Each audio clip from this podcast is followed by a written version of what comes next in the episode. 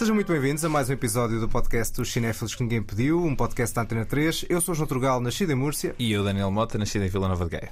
O genérico e a marca sonora são do músico António Vasconcelos Dias, a imagem é da designer Joana Pereira e os separadores têm edição de Walter Santos e voz de Ana Markel. Novamente, tal como no último episódio, temos não uma, mas duas novidades. A novidade que ninguém pediu. De facto, são duas novidades e uma delas é portuguesa e temos connosco a realizadora. E como é hábito, vamos deixá-la apresentar-se. Olá, eu sou a Leonor Teles e sou de Vila Franca, de Xira. Nas, para... Nascida e criada. Sim, nascida e criada. No Shire. Já vamos falar do teu filme, que estreia precisamente hoje uh, nas salas de cinema, o Ban, mas como tal como o teu filme, uma das estreias desta semana, e está nomeado para melhor filme, também circula entre o Ocidente e o Oriente, o Past Lives, Vidas Passadas, decidimos lançar-te um desafio, que era também falares connosco sobre este filme. E se calhar começava até pela tua ligação ao cinema asiático. A minha ligação ao cinema asiático e mais precisamente ali ao cinema do Sudeste Asiático, Hong Kong, Taiwan vem muito dos filmes do Wong Kar Wai e do Xiao Shen e depois também mais recentemente do Edward Young e, e do Api Chapong e tem muito a ver não só com uma estética visual que para mim é muito apelativa, também porque sou diretor de fotografia, mas por um lado de há ali sempre uns temas e, e falta de as pessoas não conseguem comunicar uhum. e eu acho que tudo isso não é assim tão longe daquilo que nós sentimos aqui. Uh, acho que o mascaramos é de uma maneira diferente. Ou seja, há muito mais proximidade entre o Oriente e o Ocidente do que às vezes podemos pensar uma, à primeira vista. Sim, eu acho que também o, o ceticismo do, do Ocidente tolda-nos um bocado às vezes a visão para coisas que afinal nós também tínhamos esses rituais ou pensávamos de uma maneira semelhante e, e depois parece que a civilização levou-nos para caminhos diferentes. Mas eu também não penso assim que as coisas assim tão a fundo e tão, e tão constante. Para mim é muito mais uma questão de, de um foro emocional, de, de uma maneira de fazer cinema que me toca muito a nível E de uma identificação, né? como disseste, uma identificação Sim. estética, uma identificação na própria narrativa e na forma de apresentar as histórias. Sim, mas também tem muito a ver com as emoções uhum. e, e, a maneira como trabalham as emoções. E isso é uma coisa que eu não consigo explicar uh, racionalmente. Tem muito mais a ver com algo do foro, lá está, emocional, que me toca a mim, uhum. pessoalmente, mas que eu não sei exatamente pôr por palavras. Uhum. Vamos então ao filme de que estreia hoje também, este filme que se passa entre entre Nova York e Seul. I think it comes from Buddhism and reincarnation. It's an inyan. If two strangers even walk by each other in the street and their clothes accidentally brush, because it means there must have been something between them in their past lives. Esta é esta a razão pelo qual o filme se chama Past Lives, Vidas Ninguém passadas. estava a ver, mas eh, durante esse cheiro tínhamos aqui a Leonor a dizer: lá está, é isto, é exatamente isso que estava a falar. Esta tradição que vem do budismo, com base coreana, no caso, pelo menos é uma, uma, uma, uma cultura, uma cena cultural. Sim, mas nós aqui temos a cultura do, da Igreja Católica, claro, não é? E claro. Que, e, que, é matriz, e, que to, e, que tem toda esta ideia da culpa e do pecado, que, que é uma coisa que não existe tanto na Ásia, não é? Que é muito mais a ideia do karma e de aquilo que tu fizeres nesta Faz. vida vai afetar afetar na, sim, sim. nas próximas. Exatamente. Este filme está nomeado apenas para dois Oscars, mas um deles. Apenas. A, apenas no sentido. É melhor que nada. Não, é no, no, no sentido. entanto, é estranho. Em que um deles é melhor filme. Pois é isso. Essa é que é. Quando são só dois. Há outros filmes que estão só nomeados para dois Oscars, mas é, é melhor som e melhor uh, sei lá, visuais. Mas quando um filme é só nomeado para dois uh, Oscars e um deles é melhor filme, isto é bastante inesperado. Mas eu acho que neste caso aqui foi um bocadinho dar, dar palco e dar, e dar destaque a um, a um filme pequeno, pequeno no sentido em que não teve grande promoção, uhum. mas que arrebatou muita, muita crítica e muito, muito espectador por esse planeta fora. Sim, já há um ano desde, desde Sundance. É a estreia da realizadora Celine Song. O que te pergunto, Leonor, assim, lançando muito por alto, é se achas que é uma estreia auspiciosa. Sim, acho que sim. Eu, eu, eu quando vi o filme, eu gostei bastante. Toca ali pontos que são também no que diz respeito ao meu trabalho, que me interessam muito, mas acho que, sobretudo, o que é mais incrível é como um filme que, se pensarmos no mercado americano, não é isto nunca comparado aqui com, com Portugal, uhum. está a ter esta projeção e não é um filme de espetáculo, no sentido em que uhum. não é um filme blockbuster, mainstream, não, não tem super-heróis, não, não tem esse lado assim tão espetacular. Até é um filme bastante simples e com uma história bastante simples e que toca em assuntos muito delicados, mas também assim de um, de um nível super profundo. E ver um filme assim, a ter este destaque mundial, revela que há alguma esperança. Ainda por mais é um filme que tem um lado biográfico da própria da realizadora, da Celine Song, porque ela também foi, tal como a nossa protagonista, da Coreia para o Canadá, com 12 anos, porque este filme é passado em três, em três períodos temporais, em 2000, 2012 e 2024, julgo que é assim. E acompanha, no fundo, dois protagonistas, um rapaz e uma rapariga, que se conheciam em Seul, eram grandes amigos, depois se voltam a encontrar de forma digital 12 anos depois e presencial 24 anos depois. Eu também acho que este é um filme simplesinho e que é, que é bom que alguns destes filmes mais simples tenham outro palco. No entanto, está-me a custar um tanto que este filme esteja a ser tão consagrado e tão elogiado quando eu acho que não justifica tanto. Eu acho que dos três, se calhar, sou o mais negativo. Porque o filme. Não sei se és. Não, achas que és mais negativo não que eu? Não sei se és. Não sei. Ou seja, eu, aqui a minha questão tem a ver com a expectativa. Eu acho que. É nós já falámos disso várias vezes em relação a outros filmes. Eu, quando fui ver o filme, tinha uma expectativa de que ia ver um filme transcendente sobre o amor, etc.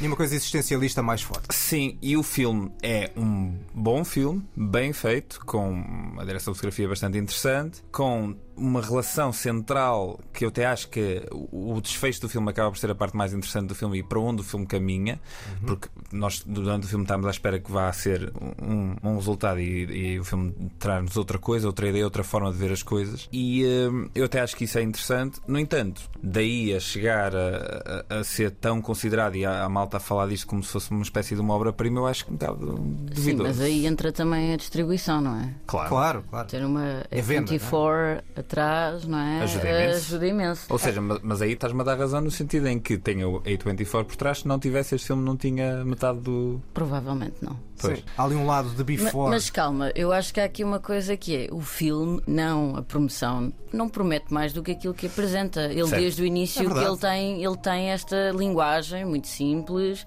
fala destas coisas de uma maneira bastante direta, não está ali a propor de ser um, um épico ou, não, não. ou algo. Tem a ver com a expectativa, mas. Não tem nada a ver Exatamente. Filme, claro. Mas tem a ver com a expectativa, mas no meu caso. Porque eu, eu, eu, eu, senti isso em relação, não foi este filme. Eu ia com muitas expectativas para ver o Return to Soul. Uhum. Que eu adorei. Portanto, é, Pronto, ou seja, é no, mas é eu fui ao oposto. cinema e fiquei tipo, ah, e neste caso, como não tinha nenhuma expectativas, até saí agradavelmente uh, surpreendida. Mas é curioso tu dizeres isso porque, do ponto de vista de busca de identidade e de uma personagem central forte, eu acho que a personagem do, do Regresso a Seul ah, é dúvida. muito mais forte do que a personagem, Sim, a, a, personagem dela é muito mais forte e tem muito mais camadas nesse sentido. Mas também são pessoas diferentes. Agora podemos entrar aqui numa comparação, não é? Estamos a falar de, de, de uma pessoa que viveu na Europa uhum. E que depois foi à procura dos seus raízes na Coreia. Claro. E aqui estamos a falar de uma pessoa que cresceu na Coreia e depois saiu.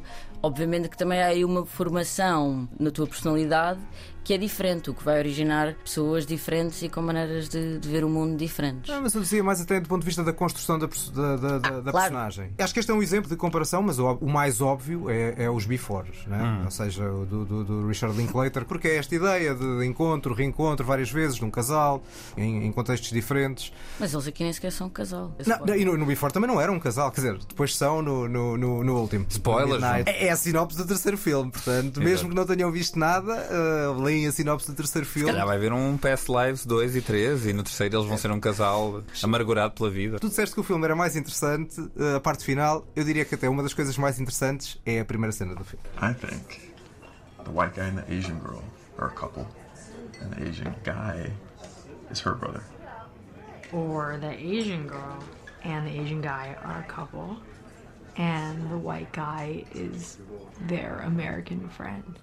Not even talking to the white guy. Cá está, este é o início do filme e dá-nos uma ideia da importância do ponto de vista. E do ponto de vista, é uma cena no bar, nós estamos a ver os nossos três protagonistas, é o início do filme e nós, no fundo, somos o espectador que são aquelas pessoas que estão no bar a olhar para aquelas pessoas e pensar há um casal aqui, existirá, não existirá, e que até termina da melhor forma possível, que é com a protagonista a olhar para a câmara. Hum. Esse acho que é a parte, para mim, mais interessante do filme. Depois, é pena que a construção das personagens, desde logo na infância e a seguir até na parte da online, haja para mim muito pouca crença na, na, na hum. química que existe entre aquelas personagens. Eu acho que, e é aquele debate há pouco que estávamos a ter, micro-debate, estávamos a ter sobre as expectativas, eu acho que é o mais interessante, porque sim, o filme no início não se propõe a fazer muito mais que o que acaba depois por fazer. Dito isto, o filme parte para mim de um momento e de um, de um, de um estado de estas duas almas que se vão reencontrar no futuro e uh, vais conhecer a fundo o porquê disto ter algum significado. E acho que há momentos em que aquilo tem interesse, tem profundidade. E, por exemplo, eu gosto muito quando eles estão os dois na cama e ele diz-lhe: Tu sonhas numa língua que eu não consigo compreender. E esse tipo de desencontros eu acho que é das coisas mais interessantes que o filme tem. Eu acho isso tão forçado. Lá está. E, Mas e, e aí o filme é alimenta. É Exatamente, que eu ia chegar. E aí alimenta uma ideia de uma certa pretensão que é superior à ideia de um filme simples, como vocês estavam a falar. O Dias Perfeitos do Wim Wenders uhum. é um filme nesse aspecto bastante mais simples do que, do que este Sim, filme a personagem nem fala, né? Praticamente. Mas eu acho, eu acho que lá está. Aí, aí quanto muito podíamos falar sobre o facto de isto ser o primeiro filme e, e, e a realizadora claro. querer, -se, querer se afirmar e querer dizer muita coisa ao mesmo tempo, em todo lado, como, hum. como um certo filme daqui a uns anos que, que houve quem gostasse e quem não gostasse. um, esse lado da verosimilhança, por mim, até podia ser deitado fora. Mas eu não me senti cativado, particularmente por estas personagens e por esta história. Pronto, eu acho que essa é que é a grande questão. É se nós, se os personagens têm a força suficiente para nos prender ao ecrã. Exatamente. E eu acho que há uhum. muitos momentos que não têm, uhum. em é que nós ficamos ali um pouco desligadas. Sim, e a forma como ela escolhe filmar grande parte das cenas, cá há uma distância física às próprias cenas, a própria câmera está relativamente. Apesar dos Mas eu serem... acho que isso tem a ver com um lado uh, asiático da coisa, uhum. não é? De, um pudor. De haver ali, sim, de haver ali um certo pudor e haver um passo atrás de como é que é a maneira de resolver isto porque lá está, culturalmente, a maneira como as pessoas abordam os assuntos uhum. nunca é assim tão direta ou tão conflituosa como nós aqui estamos tão habituados a, a, ver. Mesmo aí eu estaria à espera de mais contraste na forma como o namorado e ela resolvem claro. as questões deles em relação ao, ao, que ela tem com, aquele, com aquela espécie de, de paixão platónica que nunca uhum. se resolve, não sei bem. Mas eu acho que tudo o que acontece ali entre eles os dois, entre as personagens asiáticas, é muito mais de o que é que poderia ter sido. Ok. Aquilo vai se alimentando de uma ideia que para mim é o mais interessante, que é como é que seria se tivesse, se tivesse acontecido. E eu acho que a personagem dele, que está no, na Coreia, para mim foi a personagem que eu achei mais. Mais interessante. Sim, no sentido em que ele demorou 24 anos, não 12, porque é ali na segunda parte, quando eles hum. se reencontram, a decidir ir ter com ela. E, e, isso é uma coisa do género, eh, se calhar qualquer um de nós já tinha, pá, já tinha ido, não é? yeah. Tipo, que se lixe, mas não. Há ali um lado que eu acho que tem muito a ver com a cultura e do, e do lugar de onde, de onde se é, que fez que aquilo foi tudo muito pronto, demora o seu tempo. Mas está, se calhar demasiado latino. É, não, mas é verdade. Mas, mas é verdade, ser, mas é, é verdade. E eu sou daqui, de, sou das pessoas que vivem mais, o cinema sul-coreano, pelo menos, sou a pessoa que vê, mais tem visto mais coisas. Mas lá está, mesmo dentro do cinema sul-coreano, não é tanto este lado que me atrai, é, é outro lado mais. Mas do, mais ponto, violento, mas do ponto de vista asiático, Sim. não na Coreia, mas no Japão, há um senhor que para mim é um mestre a fazer filmes sobre a infância, que é o Corrida. Uhum. E o Corrida para mim construiu estas personagens dos miúdos, logo, certamente de forma mais uh, impactante. Sim, mas também não acho que seja muito justo compararmos a Saline Song é verdade, com a Coreia, não é? Tens, tens toda a razão. Tens toda a razão. Alguém que está a começar e alguém que não está a começar. Tudo certo. Claro que também não sabemos os constrangimentos que ela teve durante a própria rodagem, rodagem do sim. filme e sim, no claro. fim, não é? Porque claro. existem, lá está, a 24, não é? Uma produtora, não sabemos até que ponto é que eles têm alguma influência ou não na montagem final. Certo. Sim. E até desculpando um bocadinho a própria Celine, acho que havia, se calhar, potencial para o filme ser mais interessante se tivesse atores mulheres. Acho que também Sim. falha um bocadinho na química daquelas personagens. Eu, eu Não só dos coreanos, Sim. mas também do americano. I don't think that that's attraction. I think I just missed him a lot. I think I missed Soul. Did he miss you? I think he missed the 12-year-old crybaby he knew a long time ago. You were a crybaby? Yeah. Opa, não sei, a parte dos atores não é todo o meu. Eu acho que o filme a está minha... perto de ser um filme bastante interessante e marcante e, e, forte. Há ali qualquer coisa que me mantém muito distanciado e acho que pode ser esse lado cultural que estavas a falar, Leonora, esse lado de não identificação com uma certa forma de estar num momento, mas ao mesmo tempo isso também seria aquilo que me chamaria a atenção, não é? Claro. Seria tipo observar algo, ok, eu nunca reagiria desta forma, eu nunca faria isto desta forma. E o filme tem uma marca visual ao longo do filme todo, muito, muito presente e muito vincada, mas que a mim me deixou frio. Que a mim me deixou tipo, ah, ok, olha, ela fez aqui um enquadramento muito agir. E há ali umas cenas de pôr do sol e não sei o quê, que também é um bocadinho exagerado. Mas isso és tu que, que, que tens problemas com o pôr do sol, mas no entanto, aparece no Perfect Day já achas lindo. Não, depende, da, olha, pôres de sol. não, mas eu não quero spoiler. depende da forma como, como as cenas entram. Exemplo, Claro, depois um- exatamente, Aquelas sombras, só ser- pôr do sol. Isso é grande, isso eu acho que é a grande questão do filme. É, às tantas estamos distantes demais. É e isso, não nos é ligamos com. não nos ligamos a fundo com os personagens Nos momentos em que nos conectamos mais e sentimos mais, até nos momentos silenciosos. Há ali momentos de silêncio, nos, re- nos encontros, nas despedidas, de um certo desconforto social, eh, talvez das- dos poucos momentos em que sinto alguma coisa. Como é que vai ser aquele encontro? Eles não se veem Agora, há também anos. imagina se fosse o filme todo assim, não é? Com Só desconfortável. se mudo, só se mudo, né? Mas lá está, o filme começa no bar e depois na parte final a outra cena do bar. E eh, gostava de saber o que é que vocês acham deste, deste regresso ao bar. 무슨 생각? 12년 전에 그때 내가 만약에 뉴욕에 왔었다면 어땠을까? 만약에 네가 한국을 떠나지 않았다면 Claro que nós não percebemos nada, a não ser Eu, eu alguém. não percebo porque é que estás a assumir que ninguém percebe nada. Não sabes se a Leonor não se Não, é não, não. és Não, craque, não, és coreano, não, não. E se calhar há gente que nós temos ouvintes que falam coreano. Conheço um, por acaso. Um que fala é, coreano? É ascendente de, de- de coreano. Ah, isso é que é Portanto, uma pessoa E o que é que ele achou do deste É filme? verdade, Exato. é verdade, é verdade.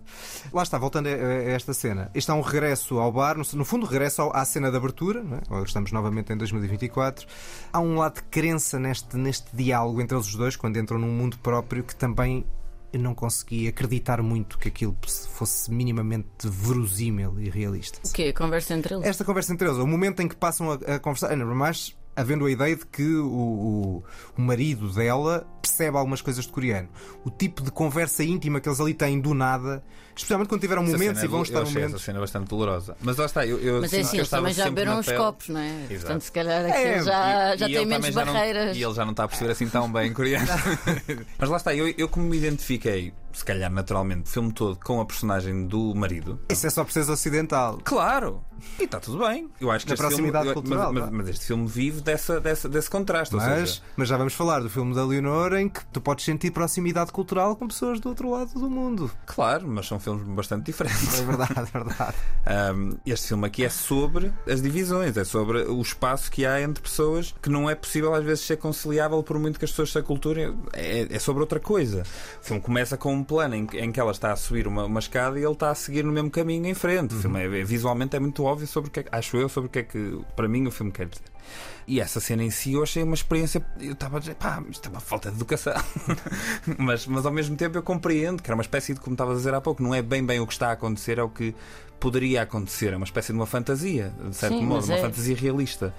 E isso também achei o lado mais interessante, mas lá está, fiquei frio. E o remate do filme também é interessante. Temia que, que Ah, sim, passasse se- se por uma coisa de faca e alguidar. 100% para a fantasia, o filme para mim Sim. teria sido. Oh, uma coisa muito desastroso. romantizada. Acho que o final é feliz. Eu acho que Não, eu acho que o final é justo com a história que, que está ali a ser Eu, tendo em conta o que eu acabei de dizer de quem me identifica, eu achei o final feliz. Feliz no sentido de ser eh, no ponto. Não fugir para nem para o dramalhão, nem para. Nem para a fantasia, Nem para a nem para, a Não, mas eu, mas eu acho que o filme não tem nunca esse lado dramalhão, né? Não, Sim, não sim, tem, não é tem, não sempre- tem. Está Daí sempre que muito se fosse assim, esse não o é? final, né? Imagina que de repente o final era isso, era uma, uma espécie de um, de um realizado, uma fantasia. Era, mas era isto? Era este filme que eu estava a ver Demoraram até agora? 24 anos para.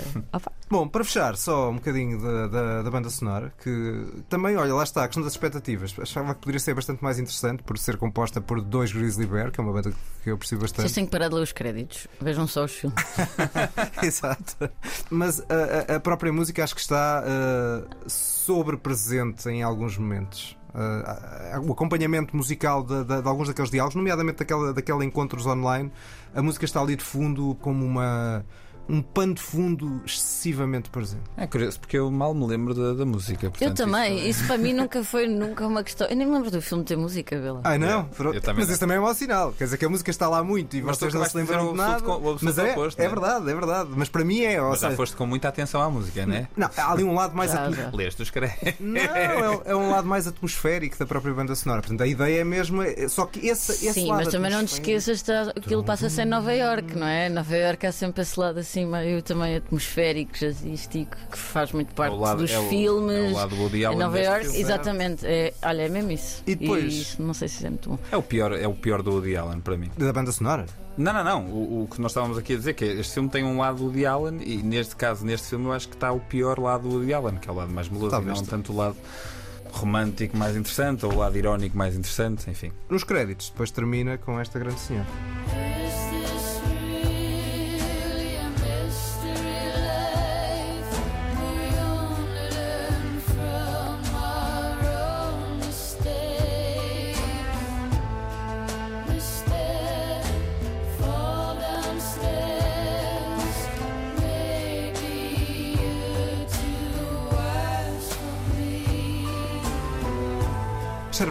A música que está no filme faz parte da banda sonora, embora não me lembre minimamente dela no filme. Eu acho que quanto mais existirá na parte final dos créditos, que é uma coisa que também muitas vezes acontece. Sim, e é aquela, aquela discussão que nós já tivemos que é se canções feitas para créditos dos filmes uh, contam como canções para os filmes. Claro que contam. As Eu pessoas é que não. não ficam até ao Eu fim a ver o filme. Eu Mas se for os créditos, que nem sequer é o início dos créditos, foi na parte final. Ou seja. Fiquem até ao fim. Pessoal, portas trancadas de cinema que ali não se pudesse mandar, ninguém abria as portas de cinema até. Eu percebo, mas ao mesmo tempo, a canção é feita para um momento em que a história já nos foi entregue, né? e naquele momento nós estamos a, a ler os créditos. Então é, é uma canção para nos embalar enquanto nos divertimos a ver os créditos, no fundo. Sim. E para pensar acerca do que acabou de acontecer. Exato. Não, pode haver sempre depois. Há filmes eh, que têm um plano, um ou mais planos finais pós-créditos, não é? Ou bloopers. Já não se faz isso há muito tempo. Pois não. Pois eu não lembro o último filme que teve bloopers nos créditos. Baywatch. Lá está um Lá filme está. que eu não vi. Nem me lembrava que existia Baywatch filme. Existe, existe, existe. existe. Um com The Rock.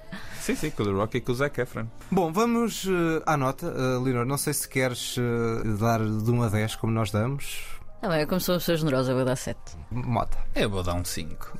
Estou, no, estou um bocadinho no meio, afinal foste tu com a nota mais pedida, para dar 5,5. Porque os meios. Ah, mas dá para dar meio. Estou a dar 6,5 também. Sempre a dizer, não podes dar podes, podes, podes, podes, então podes. Não, vai, eu mantenho no 6. É 6,25. Ficou então com este uh, 17,5 é o total das pontuações, o que significa, ela vai ter que fazer aqui a minha. A minha... mas é mais difícil desta vez com 3 pessoas. É, é, aproximadamente, é aproximadamente 5,8. Mais coisa, menos coisa. Isto é real. O 5, de facto fez esta conta agora. Coisa assim, 5,8, 1, Exatamente, pronto, fica com a média de 6. E vamos seguir para, agora sim, para falar do filme uh, da Leonor que se chama Ban. First time out? In Lisboa? Alone? Why did you come to Lisbon? To run away? Ice Cream Strangers. Ora, agora estamos a falar do teu filme. Portanto, agora já não estás a analisar, mas estás a. Mas vou levar com as críticas. Não, não, não, não. As críticas nós fazemos sempre depois, porque conversamos contigo e depois analisamos o filme, tu não estás presente. Ah, ainda por é, cima. É cinismo total. Agora, em vez de estarmos entre Nova Iorque e Seul, estamos entre Lisboa e Bangkok. Mas eu lançava-te uma ideia também, combinando um bocadinho com o teu filme anterior, que à partida não tem rigorosamente nada a ver, o Terra Franca, passado na tua terra natal, Vila Franca de Xira, como tu disseste há pouco há uma coisa que eu acho muito interessante nos dois filmes e que, e que se mantém em comum. Perguntar-te se esse é um tema que te interessa, que é a questão da pertença.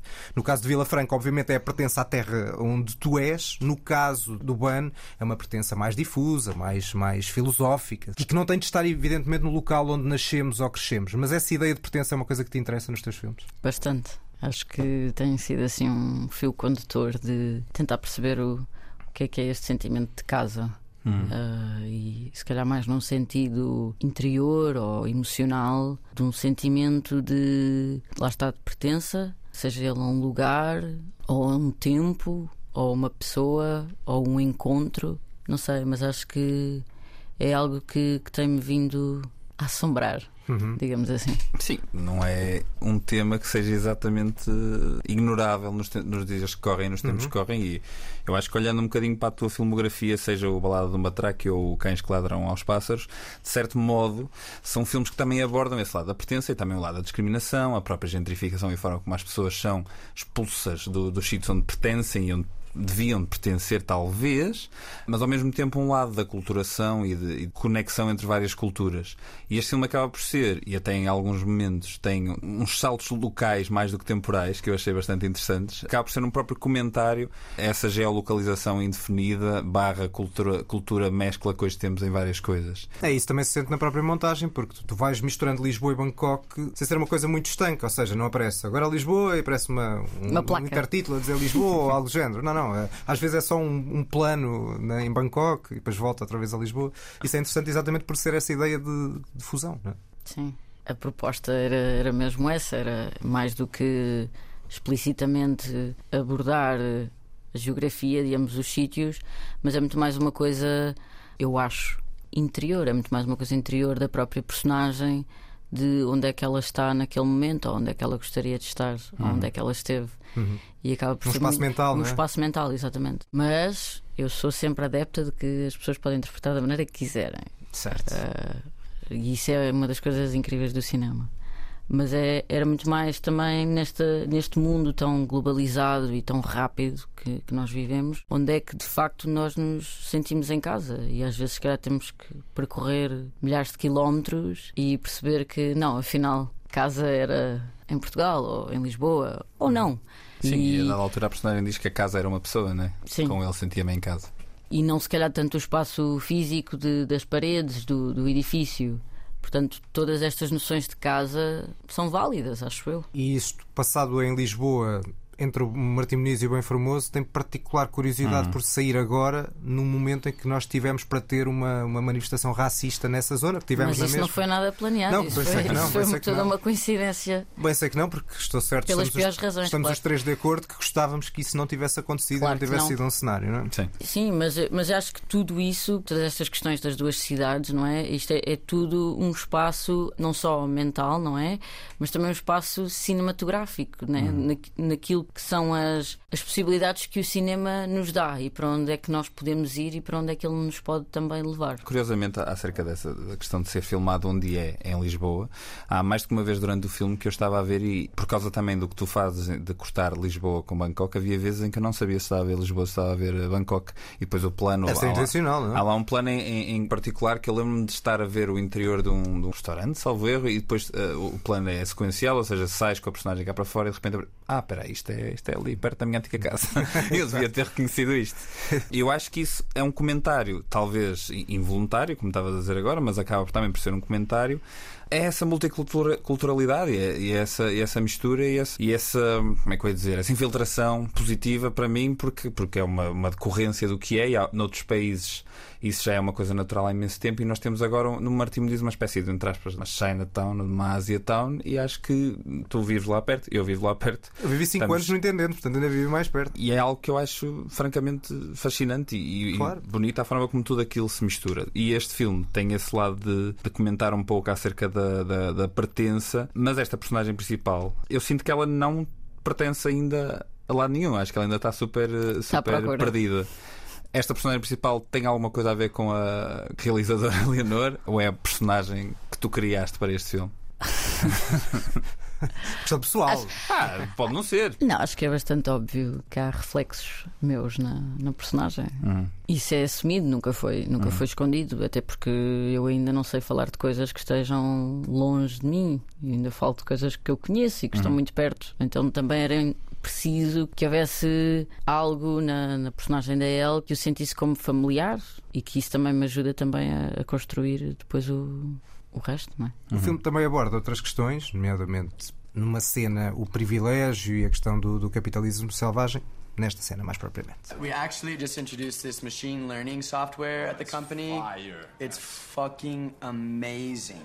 It even tells us who to fire, who to renew, and honestly, our, our KPIs speak for themselves. They've never been better. Okay. No, no, we should. Maybe we should try it in the atelier. No? Mm, but for real, it's uh, it's the American dream. Well, it's the Silicon Valley way. She's funny. I like her. Yeah. Para o capitalismo selvagem. Prova lá. Esta ideia também de, de- de explorar não só a questão da integração de, de imigrantes, mas também questões laborais e questão do privilégio e do- desta ideia muito irónica do sonho americano. Sim, mas acho que isso é tudo aquilo que se passa hoje em dia, não é? Nós não. Ou pelo menos eu sinto que não há só um, um único assunto que nos preocupa. Nós vivemos numa Lisboa ah, super agressiva em que todos os serviços ou todas as infraestruturas ou a precariedade é tão forte que todas estas questões estão na ordem do dia e é um sufoco tão grande também para os jovens saber qual delas vou adressar primeiro, não é? E então achei que era importante no filme pôr estas personagens que estão também a viver pela primeira vez ou, ou entrar pela primeira vez num dilema também. O que é, que é aquilo que eu vou fazer porque é o meu trabalho? É até onde é que eu vou comprometer os meus princípios ou os meus valores porque é o meu trabalho. E acho que isso é das maiores questões que nós temos quando começamos a, trabalhar e, e, a ser adultos e a ter que pagar uh, contas, contas e a ter que dividir casa e todos esses dilemas morais fazem parte também da nossa vida em sociedade, não é? E como é que aprendemos a lidar com isso, a encontrar paz de espírito e, a, e ao mesmo tempo a fazer algo que nos faça sentir um bocadinho melhor porque fizemos algo que, pronto, tive aqui comprometer por causa de questões de trabalho. E eu acho que isso é uma das grandes, como dizer, abre-olhos, né? Da Sim. vida adulta. Exatamente. É a lidar com tudo isto e ao mesmo tempo não definhar e não ficar em casa a chorar. E o facto dela trabalhar numa. a questão da habitação sendo um, um problema tão importante, o facto dela trabalhar num ateliê de arquitetura e este tipo de conversas também não deve ser uma questão inocente, não é? Não, claro que não. Voltando à, à ideia da pertença, eu vi uma, uma entrevista tua em que tu dizias que realizar, tudo bem, mas tu gostavas mesmo era fotografia. E neste filme tu és realizadora e diretora de fotografia, e todos os filmes que tu fizeste até agora, acho que foste a diretora de fotografia de todos. Preferes ser diretora de fotografia? Sim.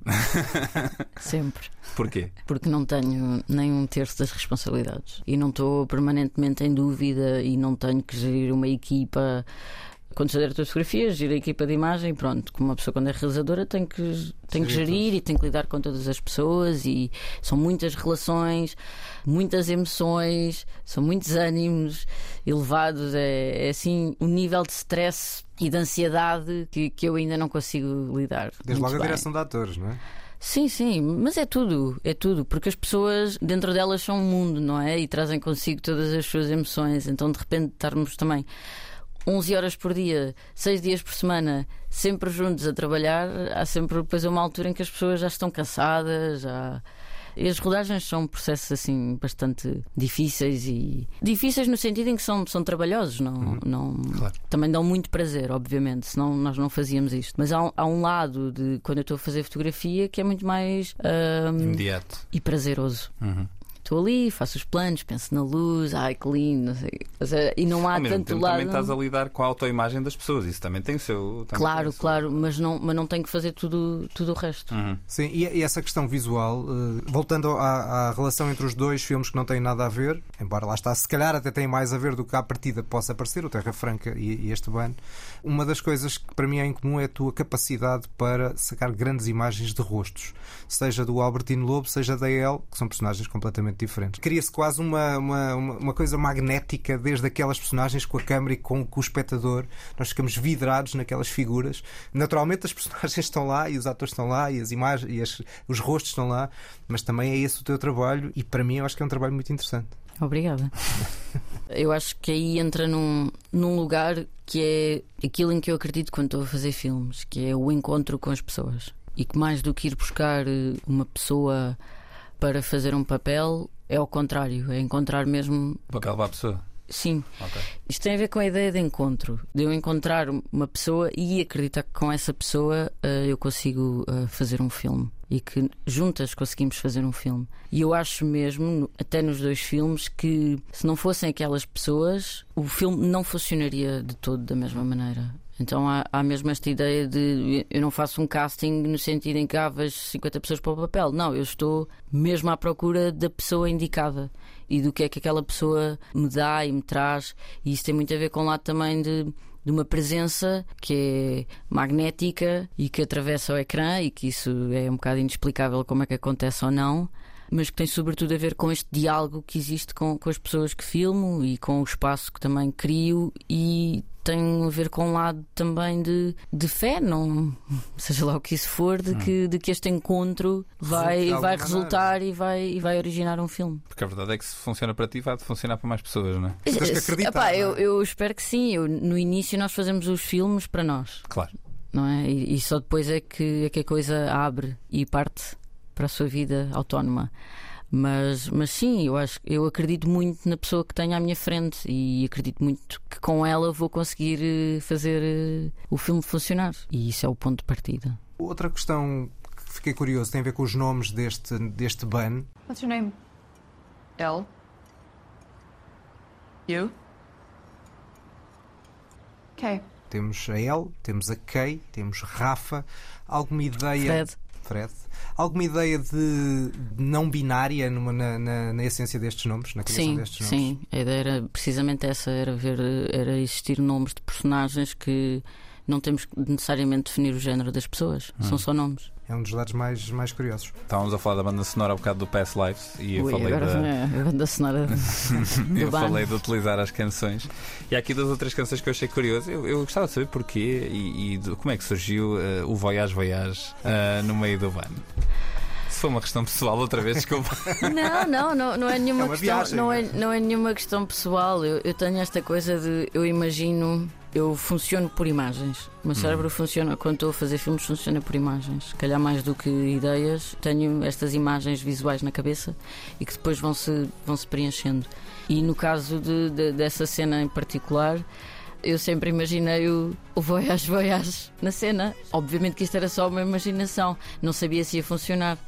Há coisas que eu imagino que são terríveis e que não, e que não funcionam. Mas eu acho que neste caso funcionou. Funcionou super bem e é um, é um hit que eu adoro. Por isso é que eu fiquei tipo, ah, não estava nada à espera desta canção aqui. E no caso do, do, do baile e do Santos, já que estamos a falar de músicas, em vez de termos aquela mais clichê do, dos Santos, temos José Pinhal. Também. Mas olha que este ano Quer agora já foi bastante mais clichê. clichê. Eu acho que não houve nenhum baile de Santos que não passasse então, a altura. Tu não prendas o cabelo. Eu pensei, opa, outra é capaz, vez. sim, sim, é capaz Tinha algo no mainstream. Se calhar também não fui a tantos bailes de Santos no ano passado. Sim, fizeste mal. Não, não, não, não acompanhei esse, esse universo. Bom, para fechar, eu só queria dar duas notas eh, mais, mais eh, pessoais. Uma delas é a curiosidade de ter olhado para o teu filme, para o Ban, e lá no meio ter visto a Carolina Varela que foi minha aluna de matemática há 15 anos em Coimbra. É, sério? Que, é verdade. Em 2008, 2009, no ano em que eu estava a fazer o estágio de ensino, era professor de matemática, e na altura achava que ia ser professor de matemática durante muitos anos, não a vejo quase desde aí, e foi um dado muito, muito curioso. A segunda referência pessoal tem a ver mais com a Terra Franca do que propriamente com este ban e de uma, de uma ideia que é o meu sentido patriótico português é bastante reduzido. No entanto, dei por mim, ao ver aquela construção de um certo lado português mais genuíno e mais ternurento, de me virem algumas lágrimas aos olhos em alguns momentos, como senti, por exemplo, quando sinto, por exemplo, quando vejo os Omiri ao vivo, que é uma banda que pega na música tradicional e, e com arranjos modernos, de uma forma que eu acho que é muito tocante. E esse lado, lá está, é a ideia de um certo de algo que nos pode unir enquanto povo de uma forma muito positiva. E não te queria deixar de dizer isso de, desse lado muito tocante que eu senti num filme que à partida não imaginaria que me pudessem vir as lágrimas aos olhos. É curioso. Obrigado. Mota, não sei se tens mais alguma para a troca. Uh, uh, Tem que ser sempre a, a valorizar a tua Imagina, posso é? dizer que a minha namorada também conhece a Carolina Varela, mas acho que isso não interessa a ninguém. e de ser basicamente onde nós vivemos, eu e tu, há imenso tempo. Eu agora mudei mais para cima um bocadinho, mas uh, aquelas ruas, aqueles lugares, aquelas. Não, mas, mas aí. Mas aí é onde eu vivo desde que vim para Lisboa, né? Portanto, mas eu também. Okay. Eu também. Eu vivo ali sempre, desde, desde que vim morar para Lisboa, que eu vivo no eixo de, de Almirante Reis. Pois. Portanto, aquelas ruas para mim são, foram e são a minha casa, de certa uhum. maneira. E havia esta ideia muito simples de, de procurar hum, a Ásia em Lisboa. Yeah. É, tal coisa que o Mota estava a dizer, da ideia de, junto, de fusão, de às vezes não sabermos se estamos em Lisboa ou se, ou se não estamos. Mas, isso é mas isso é a nossa, a nossa vivência na cidade. Lisboa acaba por ser uma cidade diferente para todas as pessoas, não é? A, cidade que eu habito é diferente da cidade de, da pessoa que trabalha ali no café ou da pessoa que trabalha na loja de conveniência. Ou seja, existem estas Lisboas dentro do mesmo território que nós muitas vezes não nos cruzamos, mas elas estão lá. Basta nós olharmos e observarmos. Muito bem. Leonor, muito obrigado por Obrigada esta eu. tua presença. Agora aqui. vocês vão dizer mal do filme. Agora vamos continuar, exatamente. tá vamos, eh, não vamos dizer mal. Como é que sabes não vou dizer mal? Vamos ver, exatamente. Agora chegava a se tratar este ano. Obrigadíssimo pela tua presença. Bem, de facto, estreia hoje e é um dos nossos destaques. A novidade que ninguém pediu. Já é a segunda novidade, depois de vidas passadas, agora temos de facto o banco. Sim, e acho que se por um lado nós próprios já fizemos esse paralelismo entre este filme e o, e o Past Lives de, de ambos terem uma parte no Ocidente e uma parte no Oriente, como tu disseste no início, e muito bem, João, uhum. devo acrescentar. Foi essa a ponto que nos fez convidar a Leonor também para falar de Vidas Passadas. Sim, sendo que a Leonor gostou mais de Vidas Passadas do que, que nós. nós. Exato. Uh, Ainda bem, porque assim tivemos alguém claro, a defender mais do que nós. Eu acho, no entanto, que este filme, talvez, num caso raro, o filme disse-me bastante como habitante de Lisboa e como alguém que ocupa o mesmo espaço físico desta personagem central. Não necessariamente um espaço psicológico, porque eu não sei se me identifico com grande parte das coisas que ela vai passando, porque nunca tive um desgosto amoroso daquele calibre, digamos assim, para o bem e para o mal. Um, alvo de ghosting, como se diz hoje em dia. Exatamente, nunca fui alvo de ghosting. Há ali uma série de coisas que nunca me aconteceu, mas consegui empatizar com a, com a luta da personagem. Mas acima de tudo, há um, há um lado de ver o espaço que me acolhe e onde eu vivo há quase 10 anos a ser romantizado e, e transformado em beleza estética de uma forma tão competente e tão, e tão francamente impressionante como eu acho que este filme é. E, acima de tudo, eu acho que é um filme para lá de tudo. É um filme onde as imagens são sentimentos e onde, para mim, a Leonor. Pronto, que agora estamos em, no, no, na base do primeiro nome, né? já dizemos a Leonor. onde, acima de tudo, a Leonor Teles mostra uma diretora de fotografia soberba.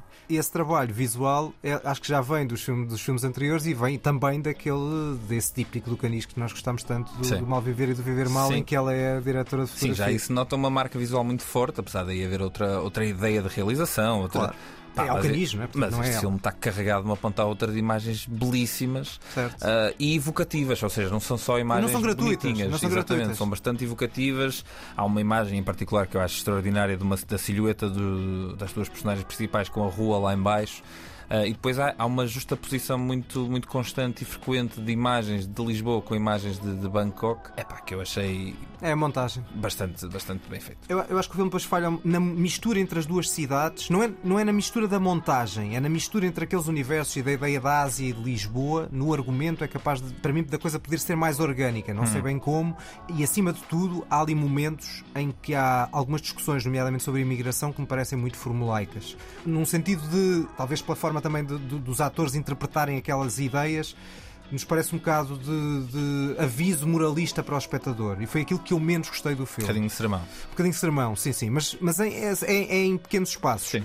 Eu gostei menos deste filme do que do, do, Terra Franca, apreciei mais a simplicidade e a, e a, e a, a virtude visual eh, do Terra Franca, são filmes completamente diferentes eh, e é possível empatizar bastante mais com um do que o outro. Eu empatizei bastante mais com aquela simplicidade desse filme do que com este, do este lado, não por ser multicultural, naturalmente, uhum. mas também não acho, juntando a tua ideia, obviamente nós temos uma, uma proximidade, porque eu também vivo nessa zona e, portanto, conheço aqueles lugares. O local dos bilhares é um local onde eu joguei bilhar várias vezes já. Onde perdeste várias vezes. Moraes Solares. O ah, estavas tinha ganho, tenho vencido mais do que perdi. Mas... e com isto nunca joguei contigo. Se calhar não, estavas logo ganhar, ias ganhar porque eu sou péssimo. Eu cresci com a sombra do meu pai ser brilhante a jogar bilhar. E tu, e então tu eu, zero. Eu, eu, sempre falhei aos zero. olhos do meu pai. Zero Se calhar podia fazer um filme sobre isso. Mas eu acho que o filme, apesar de, dessa ligação, acho que não é um filme que quem não tem essa ligação vai estar completamente não, fora claro dele. Sim, claro é? Mesmo que não seja Lisboa. Mas é um filme do seu é local. Bom. Mas é um filme do seu local e eu acho que isso neste caso é positivo. É claro que mas é. pode haver pessoas que, que, se sentem afastadas do filme porque não. Ou pelo menos que não entram tanto no filme como eu senti que entrei. Sim, mas é essa ideia lá está de, de mistura e de multiculturalidade que uma pessoa qualquer que nem seja de Lisboa, nem seja portuguesa, pode sentir hum. essa, essa ligação. E nesse aspecto acho que se sente-se bem maior essa ligação de fusão e de multiculturalidade e de pertença que também existia no, no Past Lives, acho que bastante mais aqui, eventualmente, do que no, do que no filme coreano. Eu acho que discordo de ti só numa questão, que é eu este foi o filme da Leonor Teles que eu vi entre as curtas e o Terra Franca, que foi o filme que eu mais gostei.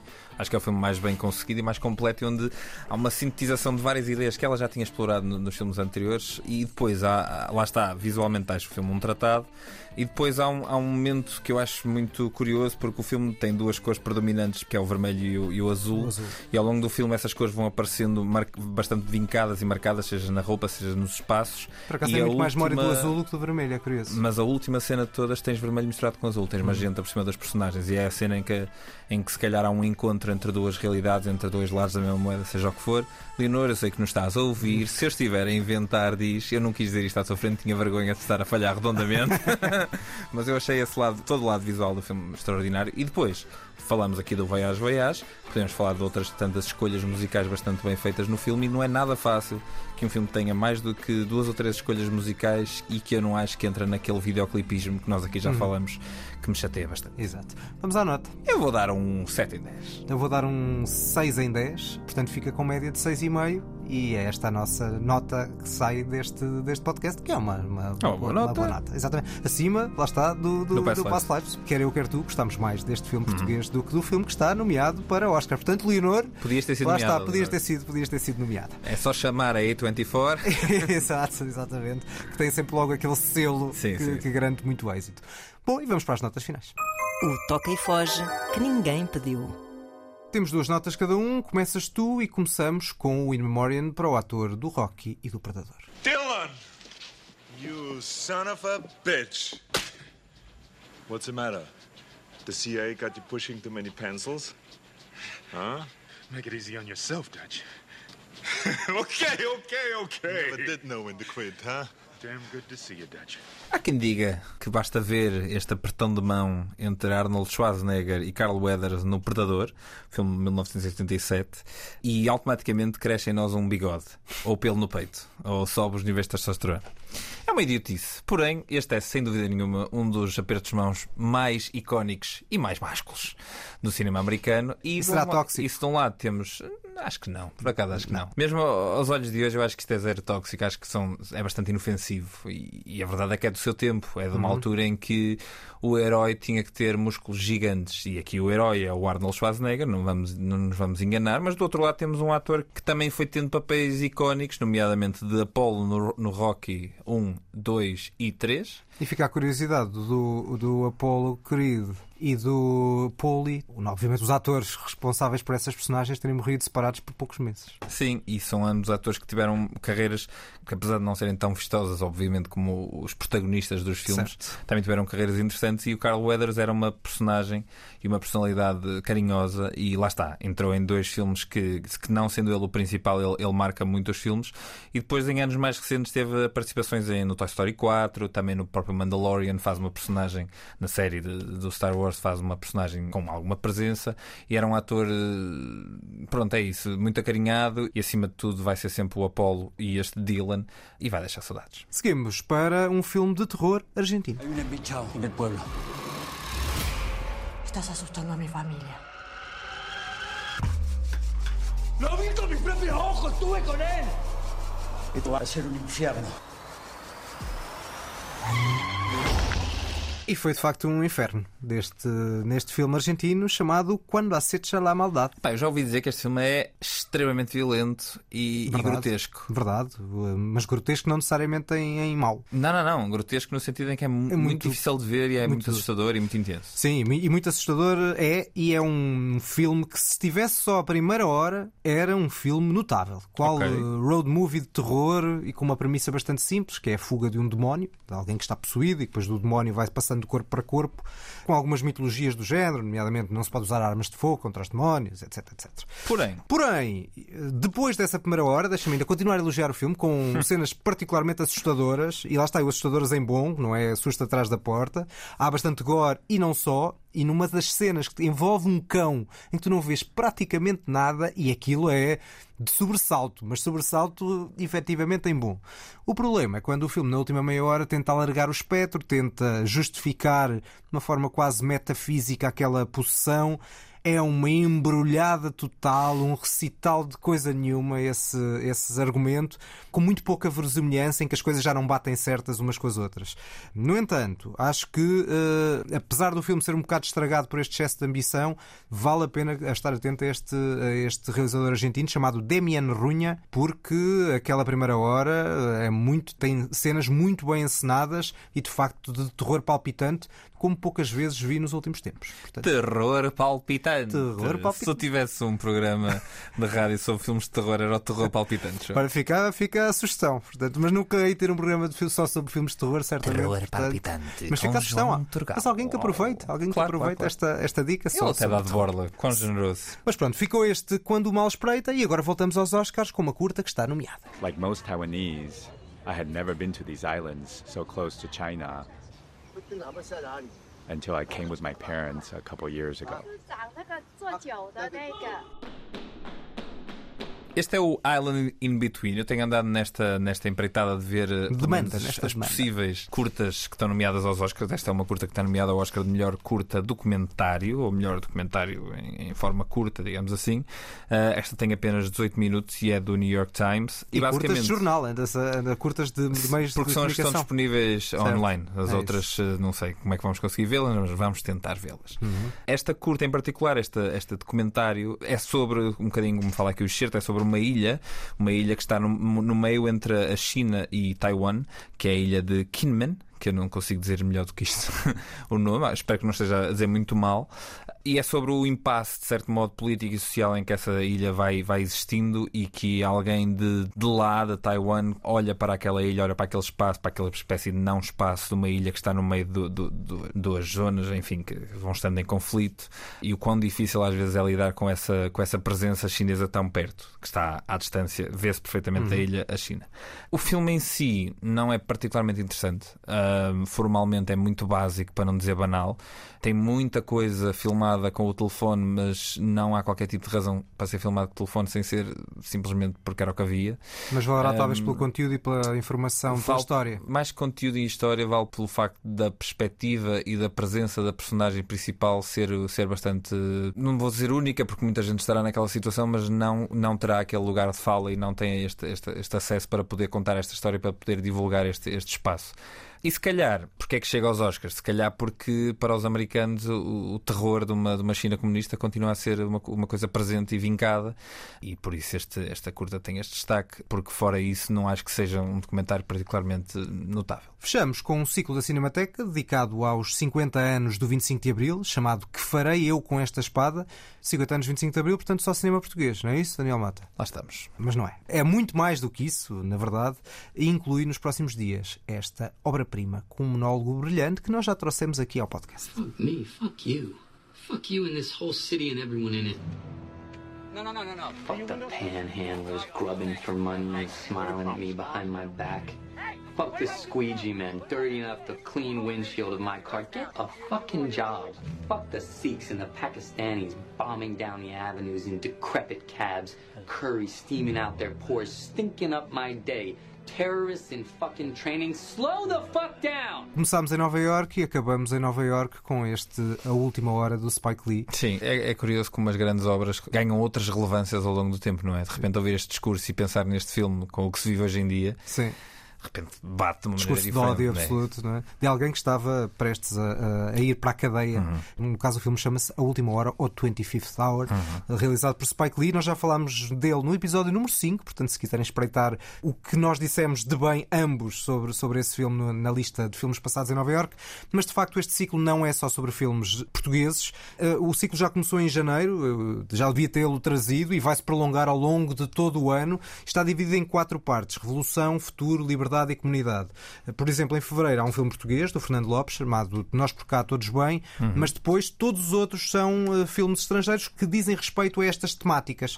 No caso temos aqui obras de Renoir, Eisenstein, Rossellini e Offord, mas também algum cinema do século XXI, como este filme do Spike Lee, que vai ser exibido nos dias 16 e 28, ou do chinês eh, Jia Zhangke. E, portanto, vale muito a pena ir descobrindo vários filmes que eh, remetem para estes temas e para a ideia, seja de liberdade, seja de comunidade, seja de futuro, seja de revolução, e tudo isso diz respeito à Revolução dos Cravos, que, que assinala este ano os seus 50 anos. Sigam-nos no Facebook e Instagram, são as despedidas deste podcast da Antena 3. Até para a semana. Até para a semana. No meio do Past Lives há uma frase que, apesar de tanta pseudo-frase no filme, há uma que ficou comigo, que é quando o Arthur, o marido da personagem principal, lhe diz You dream in a language I can't understand. It's like there's this whole place inside you I can't go. Este e outros podcasts da Antena 3 Disponíveis em antena3.rtp.pt e nas plataformas habituais.